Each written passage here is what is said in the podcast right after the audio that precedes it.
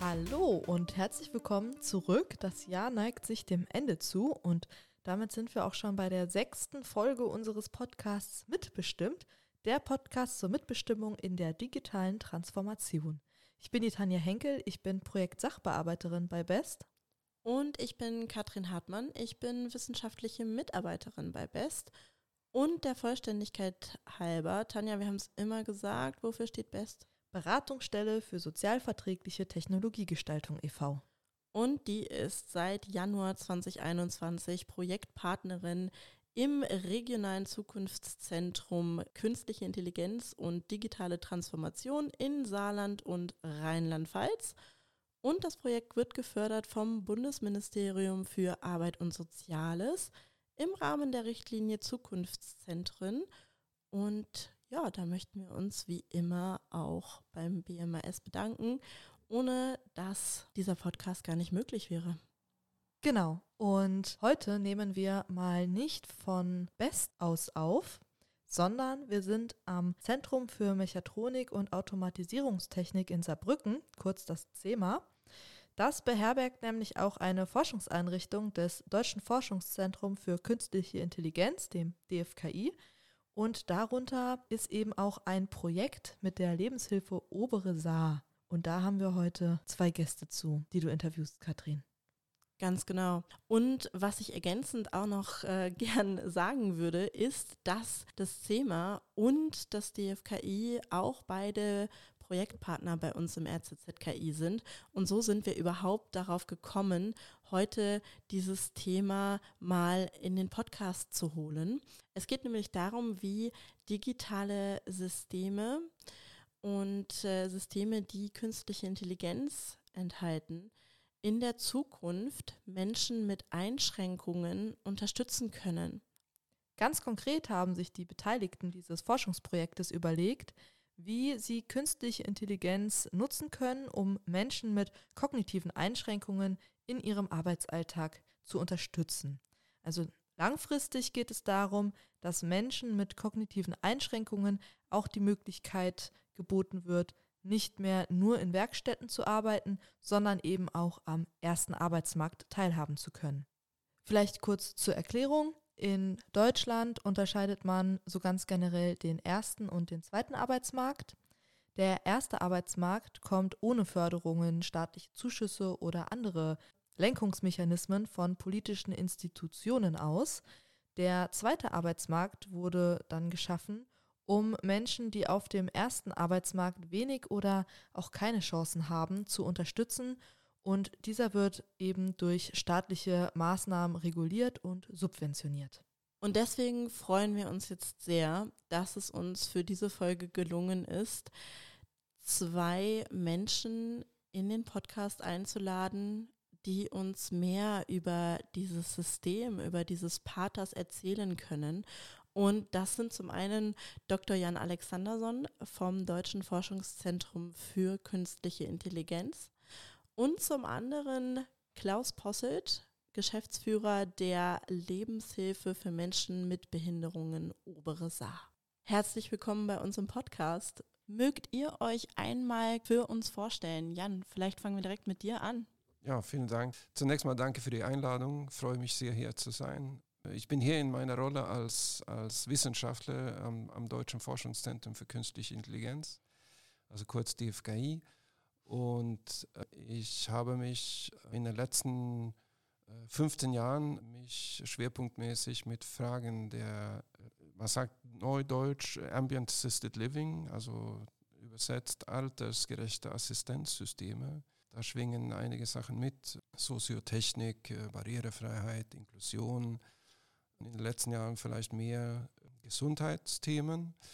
Und was wir machen, ist durch äh, geeignete Forschungs- und Entwicklungsmethodologien versuchen, KI in verschiedenen Situationen einzuführen. Und so ist auch die Zusammenarbeit mit der Lebenshilfe Obere Saar zustande gekommen. Klaus, Magst du dich noch einmal für uns vorstellen? Ja, auch von meiner Seite guten Morgen und vielen Dank äh, für die Einladung, dass wir die Möglichkeit haben, hier mal zu unserem Projekt was zu sagen. Ähm, ich bin Geschäftsführer der Lebenshilfe Opresar. Wir sind ein eingetragener Verein. Das machen wir deswegen, weil Lebenshilfe ist ja von Haus aus eine Selbsthilfeeinrichtung, die etwas seit 70 Jahren sich um Menschen mit Behinderung kümmert, vorrangig Menschen mit einer kognitiven Einschränkung. Was tun wir da bei der Oberen Saar? Wir haben etwa 1200 Personen bei uns und versuchen diesen Menschen mit Unterstützungsbedarf alles das zu ermöglichen, was auch wir sogenannte nichtbehinderte Menschen so von 24 Stunden am Tag ähm, haben wollen. Das sind Freizeitangebote, offene Hilfen, ähm, Wohnangebote in unterschiedlichen Formen, aber auch und insbesondere die Teilhabe an Arbeitsleben in unseren Werkstätten für Menschen mit Behinderung. Ähm, ich bin nebenbei auch auf Landes- und Bundesebene unterwegs, also über das, was wir heute so auch ein bisschen reden. Das steht auch im bundesweiten Fokus. Ähm, bin auch Mitglied der Bundesarbeitsgemeinschaft der Werkstätten und vertrete dort auch das Saarland. Mhm. Und wir hatten im Vorgespräch schon ein bisschen darüber gesprochen, ähm, woran ihr arbeitet. Ähm, ihr habt ein Projekt, das heißt Patas. Könnt ihr das einmal für uns vorstellen? Ja, gerne. Ich weiß nicht, ob ich anfangen soll, Klaus, äh, weil äh, Patas ist eine, eine Lösung einer Fragestellung oder ein Wunsch oder ein Bedarf, das äh, nicht aus dem Hause DFKI kommt, äh, sondern es kommt tatsächlich aus dem Hause von Klaus. Ja, es äh, kommt aus unserem Haus. Also seit Jahren Werkstätten sind ja Spezialisten in der Zergliederung von Arbeit und äh, damit der Ermöglichung, ich habe es eben ja schon mal am Anfang gesagt, Teilhabe am Arbeitsleben. Wir sind ein Ort äh, mit einem Reha-Auftrag, aber wir arbeiten halt auch für die Industrie. Wir als Lebenshilfe Obressar sind sehr stark in der saarländischen Bauindustrie unterwegs. Wir arbeiten für einen großen Tür- und Torhersteller oder auch für einen sehr großen Anbieter von Elektroteilen.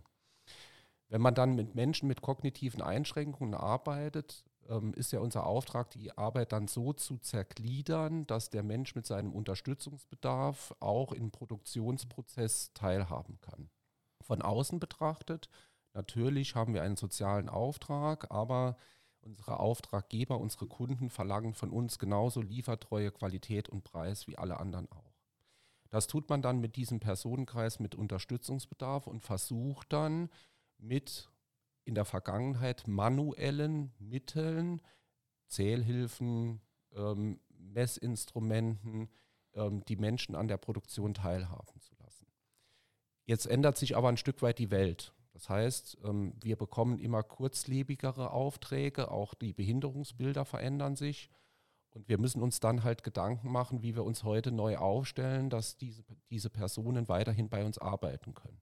Und da bietet das Projekt, das wir ja gleich in der Folge nochmal ähm, beschreiben können, tolle Hilfen, ähm, Menschen mit Behinderungen und so treten wir ja an. Es geht ja gar nicht um das Thema Wirtschaftlichkeit, also Produktionsprozesse zu beschleunigen, sondern es geht einfach darum, dass die Personen ähm, mit ihren Einschränkungen stabil, dauerhaft und bei uns spielt auch Spaß eine Rolle, mit Spaß an der Produktion teilhaben können.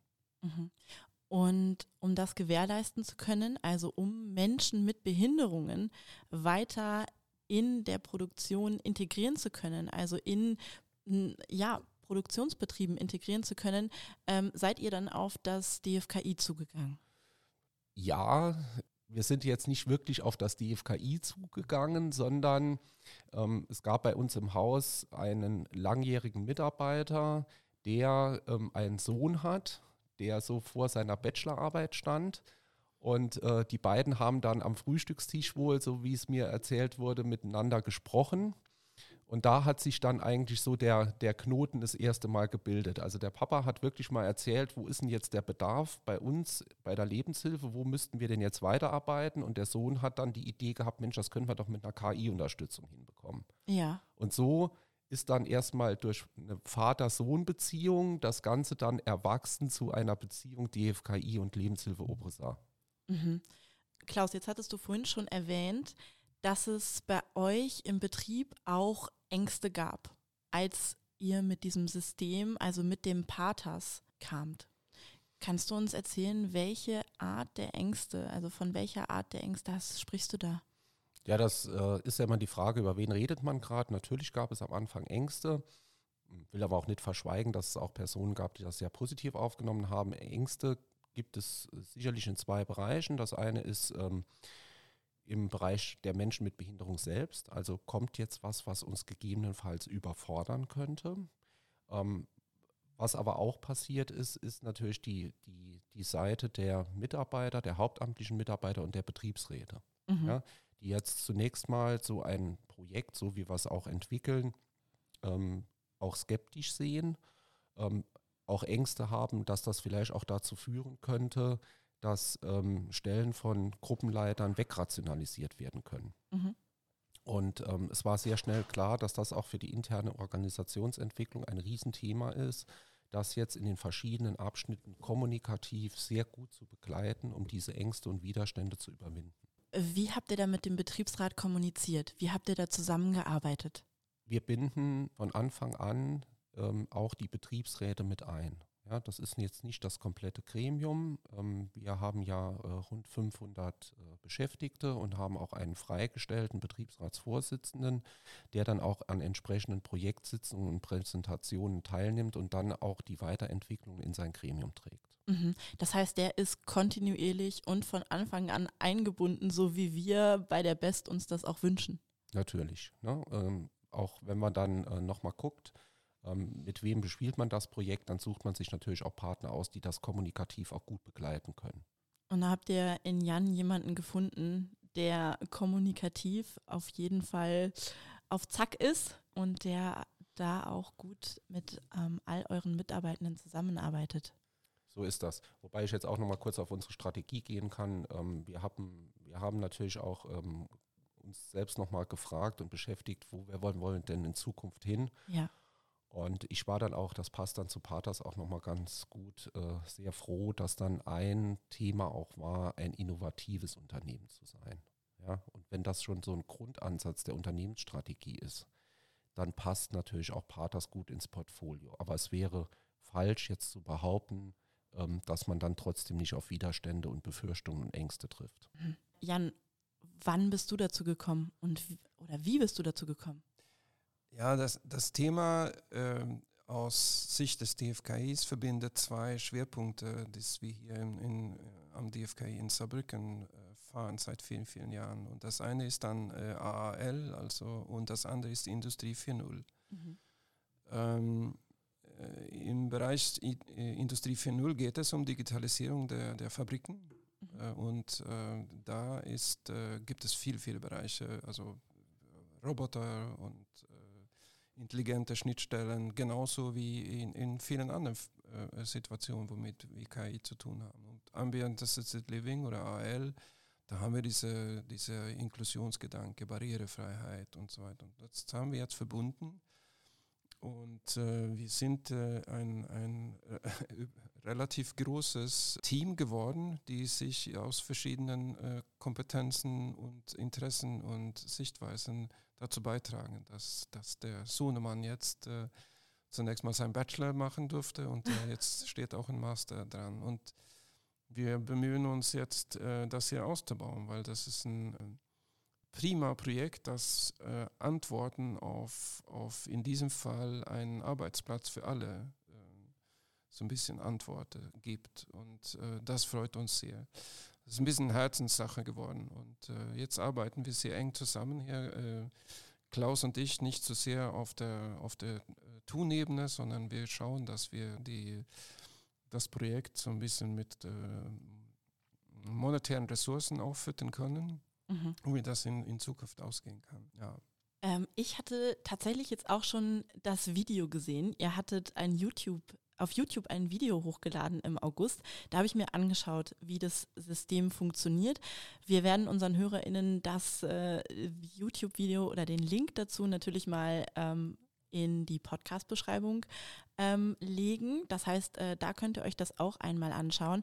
Ähm, könnt ihr uns das System trotzdem nochmal erklären? Also wie unterstützt dieses System Menschen? Wie unterstützt die, wie kann diese KI-Lösung ähm, Menschen mit Behinderungen unterstützen? Ja, dann, äh, um das zu erklären, brauchen wir ein Szenario und wir brauchen Benutzer oder Persona, die haben zum Beispiel Probleme mit äh, Prozessschritte oder Probleme mit Zählen und zwar im niedrigen Bereich.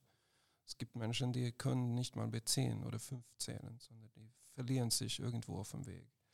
Und wenn man A gemacht hat, dann sollte B gemacht werden und dann C. Und das verhätten, daher verhätten sich auch Menschen. Und das heißt, das System hat im Grunde genommen äh, ein, eine gute Beschreibung vom Prozess und was genau in diesem, äh, ähm, bei dieser Aufgabe erledigt werden soll. Und wir haben angefangen mit relativ überschaubaren äh, Szenarien, ähm, eine gewisse Anzahl von Gegenständen, Mutter, Scheiben, Schrauben, Blechteile sollen in eine Tüte verpackt werden. Und technisch besteht das System dann aus äh, einem über dem Arbeitsplatz äh, montierten Beamer und ein Kamera. Und von dem Beamer werden dann Lichtinstruktionen. Das ist also ein, eine Schablone für eine Schraube zum Beispiel. Oder mhm. zehn Schrauben oder fünf oder sieben, je nachdem. Mhm. Und es gibt auch auf dem Arbeitsplatz äh, Behältnisse für Schrauben und Mütter und was auch immer jetzt in diese Tüten sein sollen. Und dann wird relativ intuitiv, und das haben wir auch evaluiert, also die Leute verstehen sofort, was Frage ist. Also wenn auf dem Arbeitsplatz ein, eine Schablone einer Schraube erscheint und äh, auch den, das Behältnis, wo die Schrauben liegen, beleuchtet wird, dann wird schon verstanden, hier soll eine Schraube hin. Mhm. Und vom Kamera aus, dann nehmen wir natürlich die Bewegungen, die ähm, zum Beispiel auch die, die Gegenstände wahr können. Und das, das fordert so ein bisschen KI, weil Bewegungen, Handbewegungen und Gesten und äh, Gegenstände, das wird dann durch ähm, äh, Bild- und Videoanalyse erfasst. Und dann kann man ähm, das System auch sicherstellen, dass das, äh, die, der ganze komplette Prozess eigentlich anständig äh, durchgeführt wurde. Mhm. Ich darf das noch einmal kurz ähm, zusammenfassen. Das heißt, ähm, der Arbeiter sitzt an seinem, an seinem Platz ähm, und wird dann durch diesen Prozess geleitet. Das heißt, er bekommt immer angezeigt, welchen Schritt er gerade gemacht wird und das passiert durch diese Licht ähm, Instruktionen, hast richtig, du gesagt. Ne? Richtig. Das heißt, und wenn er dann einen Schritt abgeschlossen hat, dann leuchtet an einer anderen Stelle ja die nächste, der nächste Schritt auf genau, quasi. Genau, genau. Ja? und so wird der ganze Prozess geleitet. Mhm. Und das hier kann man natürlich auch konfigurieren. Einige brauchen Einzelschritte, andere können größere Schritte zusammen machen. Und äh, darin besteht eigentlich die, einer der, der Vorteile mit diesem System. Wir können das sehr, sehr leicht anpassen an das Individuum und deren äh, äh, Bedürfnissen. Mhm. Ja, wir hatten im Vorgespräch, das wir ja geführt haben, darüber gesprochen, dass es unterschiedliche Formen von Behinderungen gibt, dass es unterschiedliche Grade, kann man so sagen, auch von ähm, Behinderungen gibt. Ähm, ist Pathas darauf eingestellt? Also gibt es da, ja, wie, wie ist Pathas darauf eingestellt? Ja, Mhm. Nochmal, das ist ganz einfach, weil die äh, Forschungs- und Entwicklungsmethodologie setzt die Benutzer äh, zunächst mal als, als treibende Kraft. Das, mhm. das sind nicht meine Vorstellungen oder Klaus Vorstellungen, sondern es sind die, wir erfassen die Bedürfnisse, die Ängste, die Möglichkeiten äh, der Benutzer, die Anwender, die Arbeiterinnen oder die Sch Schülerinnen. Ich weiß nicht, wie wir sie hier, Klaus, ähm, korrekt bezeichnen sollen. Da, darum geht es. Mhm. Deswegen ist das genauso erfolgreich geworden mhm. weil wir das von vorne mit, äh, rein mit, mitgedacht haben. Das ist kein ähm, äh, anders als wenn man eine technische Lösung versucht, in eine Situation reinzuquetschen. Setzt dieses, dieses System setzt, äh, ist das Ergebnis äh, reale Bedürfnisse aus der Situation heraus. Mhm. Das heißt, Klaus, ihr habt da die Daten geliefert oder ihr habt gesagt, ähm, ein Mensch, der diese oder jene Behinderung hat, hat entsprechend das Bedürfnis oder der kann ähm, einem eine bestimmte Sache eben nicht so gut und braucht in dem Bereich dann Unterstützung. Mhm. Ist es richtig? Das ist richtig. Ich will das äh, nochmal so ein bisschen ausführen. Gern. Ähm, also ich fange mal vielleicht so an, da wo wir jetzt ja heute stehen. Es ist ja ein, ein Produkt oder ein Projekt, das aus einem, mit einer Werkstatt für behinderte Menschen erarbeitet wurde. Das also sehr stark dann im Fokus von Werkstätten für Menschen mit Behinderung steht. Ähm, will da auch nochmal sagen, dass also bundesweit über 300.000 Menschen in Werkstätten für Behinderung, äh, für Werkstätten für Menschen mit Behinderung arbeiten. Ursprungsthema war natürlich äh, eine Veränderung herbeizuführen.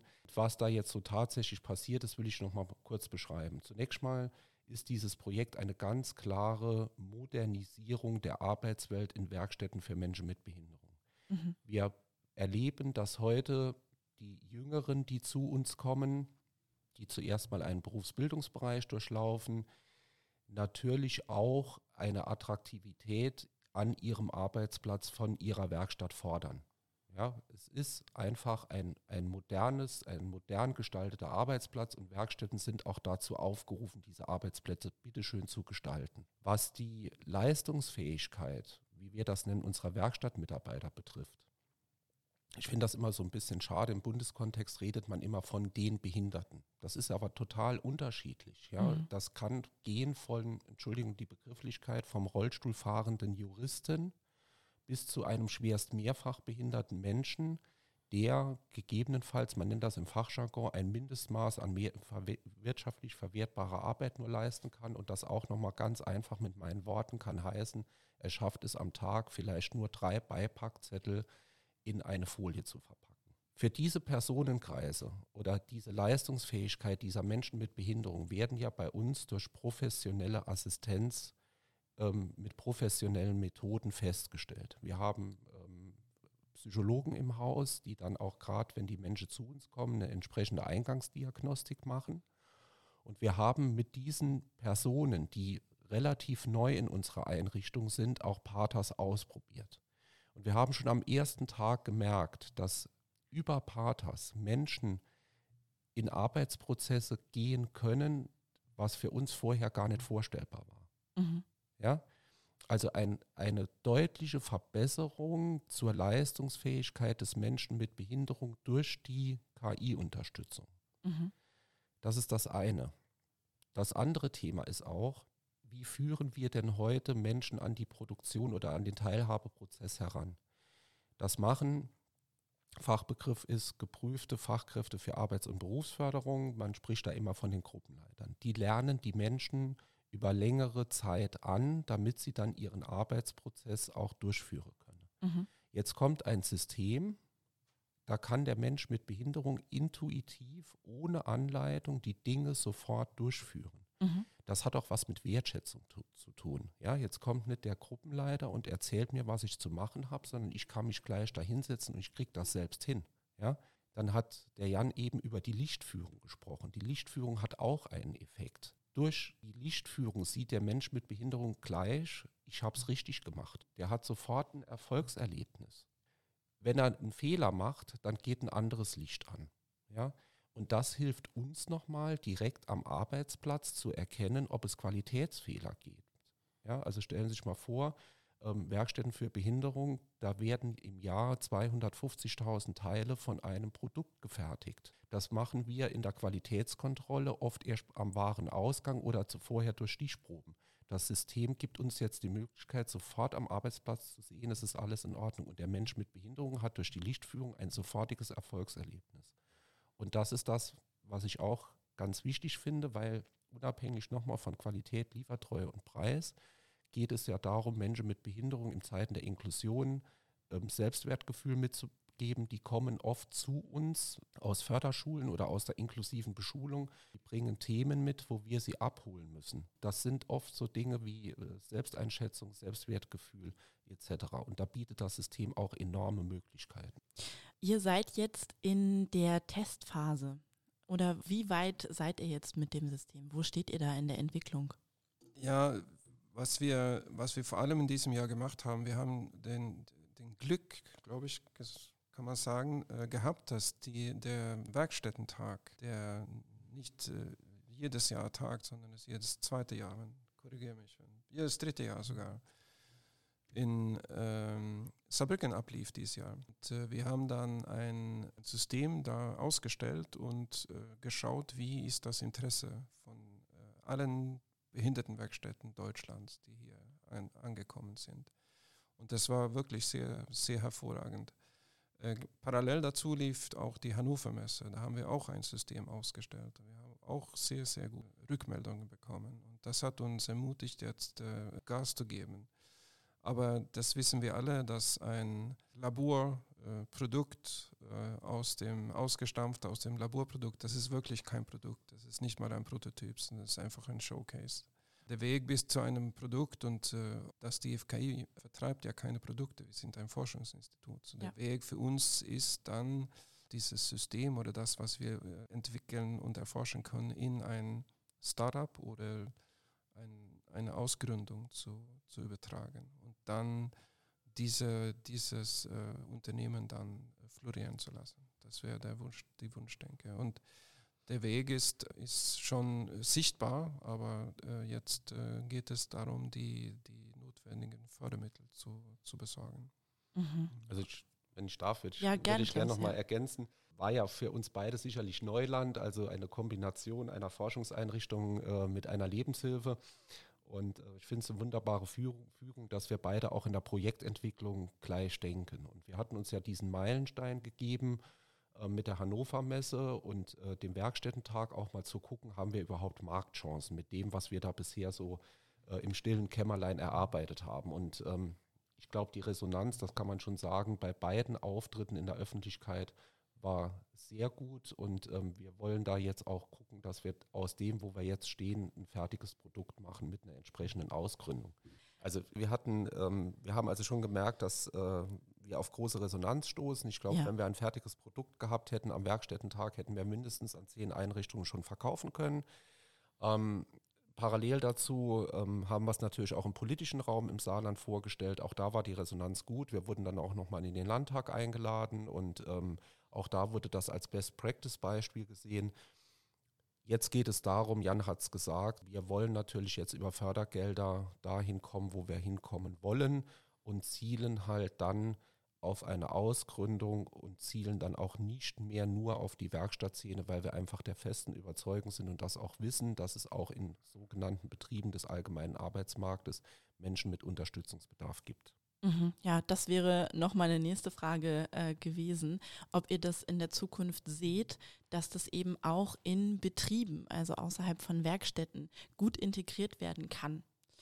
Ja, ja. selbstverständlich. Und äh, diese Kategorie von Systemen gibt es ja bereits. Mhm. Nur äh, wir haben ja hier, wie ich äh, versucht habe zu, deutlich zu machen, eine andere Herangehensweise. Und das System ist, ist nicht äh, one size fits all, also ein System für alle, sondern es ist ein System für ein System für Einzelne. Man kann das anpassen für das ist der, die Stärke hier. Darf ich da nochmal nachfragen? Diese Anpassung ähm, funktioniert dann, ähm, das heißt, man wird dann eine, Frage, eine Art Fragebogen haben und äh, da gibt man dann die Daten des Arbeiters ein oder wie ist das gedacht? Also das ist eine interessante Frage. Damit kämpfen wir seit vielen, vielen Jahren. Vor 15 Jahren hatten wir eine Weile versucht, dem Profil eines Individuums als Grundlage für Anpassungen. Aber das funktioniert nicht dass äh, nur weil wir unterschiedlich sind, kann das sein, dass wir es prima mit, demselben, mit derselben Konfiguration eines Systems arbeiten können. Ich habe Brille, du keine, äh, du bist Frau, ich Mann, so, äh, du bist äh, jung und schön, ich bin alt und schroh und nicht so schnell oder sonst irgendwas. Aber das kann sein, dass wir trotzdem äh, gleich mit, dem gleichen, mit der gleichen Konfiguration arbeiten können. Mhm. Und da hoffen wir, hoffe ich, hoffe ich, dass wir da hinkommen, dass wenn wir beide uns an das System setzen, wir konfigurieren das nach unseren Bedürfnissen. Mhm. Das wäre natürlich das ultimative Ziel. Ja, darüber hatten wir vorhin auch schon gesprochen, äh, Klaus, ne? Ähm, dass ähm, Menschen mit Behinderungen oft auch stärker kategorisiert werden als äh, Menschen ohne Behinderungen. Ja, das ist richtig. Und äh, Nochmal, ähm, Jan hat das ja eben gesagt, so die Anforderungen, die kommen ja aus von unserer Seite. Ähm, natürlich haben wir jetzt mal mit ganz bestimmten Szenarien angefangen. Also eine klassische Werkstattarbeit ist einfach eine Montage und eine Konfektionierungsarbeit. Aber so wie wir das System kennen, ist das auch an ganz vielen anderen Stellen einsetzbar. Man kategorisiert mit den klassischen Begriffen der Hörbehinderung, der kognitiven Einschränkungen oder der Körperbehinderung. Und wir wissen doch auch, können jetzt auch mal eine, eine, Diskussion darüber, wer ist eigentlich so dreist, diese Behinderungsbegriffe einem Menschen zuzuordnen. Und wir wissen doch mittlerweile auch, also da gibt es äh, ein Unternehmen in Österreich, die beschäftigen sich auch nur mit diesen technologischen Unterstützungen für die einzelnen Personen, dass gewisse Behinderungsbilder oder Einschränkungen zwar in Zukunft noch existieren, aber die Menschen mit den Einschränkungen überhaupt nicht mehr Teilhabe am Arbeitsleben oder am ersten Arbeitsmarkt verhindern werden. Ja, mhm. Also meiner Meinung nach werden in kurzer Zukunft Behinderungsbilder verschwinden. Ein Mensch mit einer Hörbehinderung wird in Zukunft genauso arbeiten können wie jeder andere auch. Möglich gemacht durch solche Systeme. Ja, ich meine, ich habe ein defektes Sehen. Also meine Augen funktionieren nicht besonders gut. Ich bin kurzsichtig, äh, minus sechs irgendwas. Und mhm. ich habe das, äh, außerdem ein defektes Farbsehen. Männer an sich manchmal. Und ohne meine Brille, das ist ja eine tolle Erfindung, konnte ich zum Beispiel meinen Beruf nicht ausführen. Gar keine Chance. Und jetzt habe ich eine Brille und dadurch kann ich ein relativ normales Leben führen. Es wird manchmal schwierig, wenn ich äh, Sport betreibe oder wenn ich schwimme. Dann äh, brauche ich eine Schwimmbrille mit Korrektur. Aber sonst funktioniert mein Leben relativ gut. Und das hier ist ein Kontinuum. Es gibt viele, viele Aspekte, wo wir einfach Assistenz und ich würde, äh, wir hatten das ja diskutiert, was, was bedeutet das? Was ist ein behinderter Mensch? Sind wir alle behindert oder sind, gibt es Menschen, die überhaupt nicht behindert sind? Brauchen wir Assistenz? Brauchen wir das nicht? Es ist ein Kontinuum von jedweder Richtung und wir können teilweise das hier abfangen mit Technik ich glaube, im, im Lichte meine, zum Beispiel meine Augen, das ist ein, ein, ganz normaler Aspekt heute. Viele Menschen tragen Brillen. Also wir sind hier drei von vier, wir tragen Brillen, weil wir einfach Augen haben, die nicht funktionieren. Ähm, Klaus hat das gesagt mit Ohren. Wir haben andere Aspekte des Körpers und die trägt sich natürlich äh, über in, in unserer Kognition. Und irgendwo äh, äh, gibt es Assistenzbedarf für alle eigentlich. Und ja. Und wenn wir jetzt auf der Vogelperspektive es ein bisschen ausweiten, dann würde ich sagen, wir beschäftigen uns hier mit einem Aspekt, das man als einen Arbeitsplatz für alle bezeichnen könnte. Das ist ja, wir haben, wir sind ja hier alle gemeinsam in einer Gesellschaft und die Gesellschaft sollte ja für alle funktionieren, nicht mhm. für manche. Ja. Richtig. Und Arbeitsplätze ist ein Teil des Seins, äh, ÖPNV ist ein anderes. Da kennst du ja auch, dass wir im Saarland das äh, Mubisar-Projekt äh, ja. über lange, lange Jahre entwickelt haben, um das ÖPNV in Richtung ÖPNV für alle zu er erweitern. Dieser Gedanke ist, ist einer der Gründe, weshalb ich mich so sehr für dieses Projekt engagiere. Ich finde das einfach richtig. Mhm. Ich finde das natürlich auch toll, dass KI, also schweinegeile KI, auch eine Rolle spielen kann. Klaus, möchtest du das noch ergänzen? Ich bin bei, seit 23 Jahren Typ 1 Diabetiker. Mhm. So. Das eine ist ja die Frage, wie man diese Stoffwechselerkrankung durch Insuline von außen äh, begegnet. Ja. ja. Und am Anfang hat meine Ärztin auch zu mir gesagt, Herr Posselt, vor 60 Jahren hätte ich Ihnen nicht helfen können. Das andere ist ja, was macht denn jetzt die Technik mit Diabetikern? Ja. ja? Ähm, ich bin zwischenzeitlich gechippt werde jetzt noch, in 14 Tagen bekomme ich ein neues System, wo jede Minute dieser Chip meine aktuellen Blutzuckerdaten an das Handy übergibt. Das gibt mir eine totale Freiheit im Leben. Und ich finde, also diesen Chip habe ich jetzt, glaube ich, seit zwei Jahren. Leider wird er noch nicht von allen Krankenkassen auch verordnet. Ähm, das hat mir so viel Freiheit gegeben und so viel Sicherheit, immer genau zu wissen, wo ich gerade mit meinem Blutzucker stehe. Und das kann man doch super auch auf dieses System nochmal transferieren. Ja, das sind auch technologische Weiterentwicklungen, die Menschen mit Unterstützungsbedarf, ja, und ich bin auch ein schwerbehinderter Mensch, dann auch helfen können. Letztendlich, was haben wir denn für einen Auftrag? Wir haben einen Reha-Auftrag dass natürlich ein Mensch, äh, der bei uns in der Werkstatt ist, 300.000 Personen bei quasi Vollbeschäftigung in Deutschland zu vielen Personen, die eben keine Behinderung mitbringen, kaum mhm. konkurrenzfähig ist ja. bei einer Einstellung. Ähm, das wissen wir auch. Also Stand heute haben wir dieses Jahr vier Personen in den allgemeinen Arbeitsmarkt vermittelt. Aber diese technologischen Möglichkeiten, die wir dann auch in die Wirtschaft geben können, wo wir auch unserem Auftraggeber oder dem, der Vermittlungsstelle sagen können, guck mal, wir geben euch ein System mit, da kann unser Mensch mit Behinderung auch bei euch arbeiten und der muss jetzt nicht mehr bei der Bübinger Werkstatt in Bübingen sitzen, der kann auch bei Bosch, ZF etc. mit diesem System dann arbeiten. Das sind doch tolle Weiterentwicklungsmöglichkeiten. Ja, ich wünsche euch auf jeden Fall, dass ihr da bald die gewünschte Förderung findet, damit ihr daran weiterarbeiten könnt.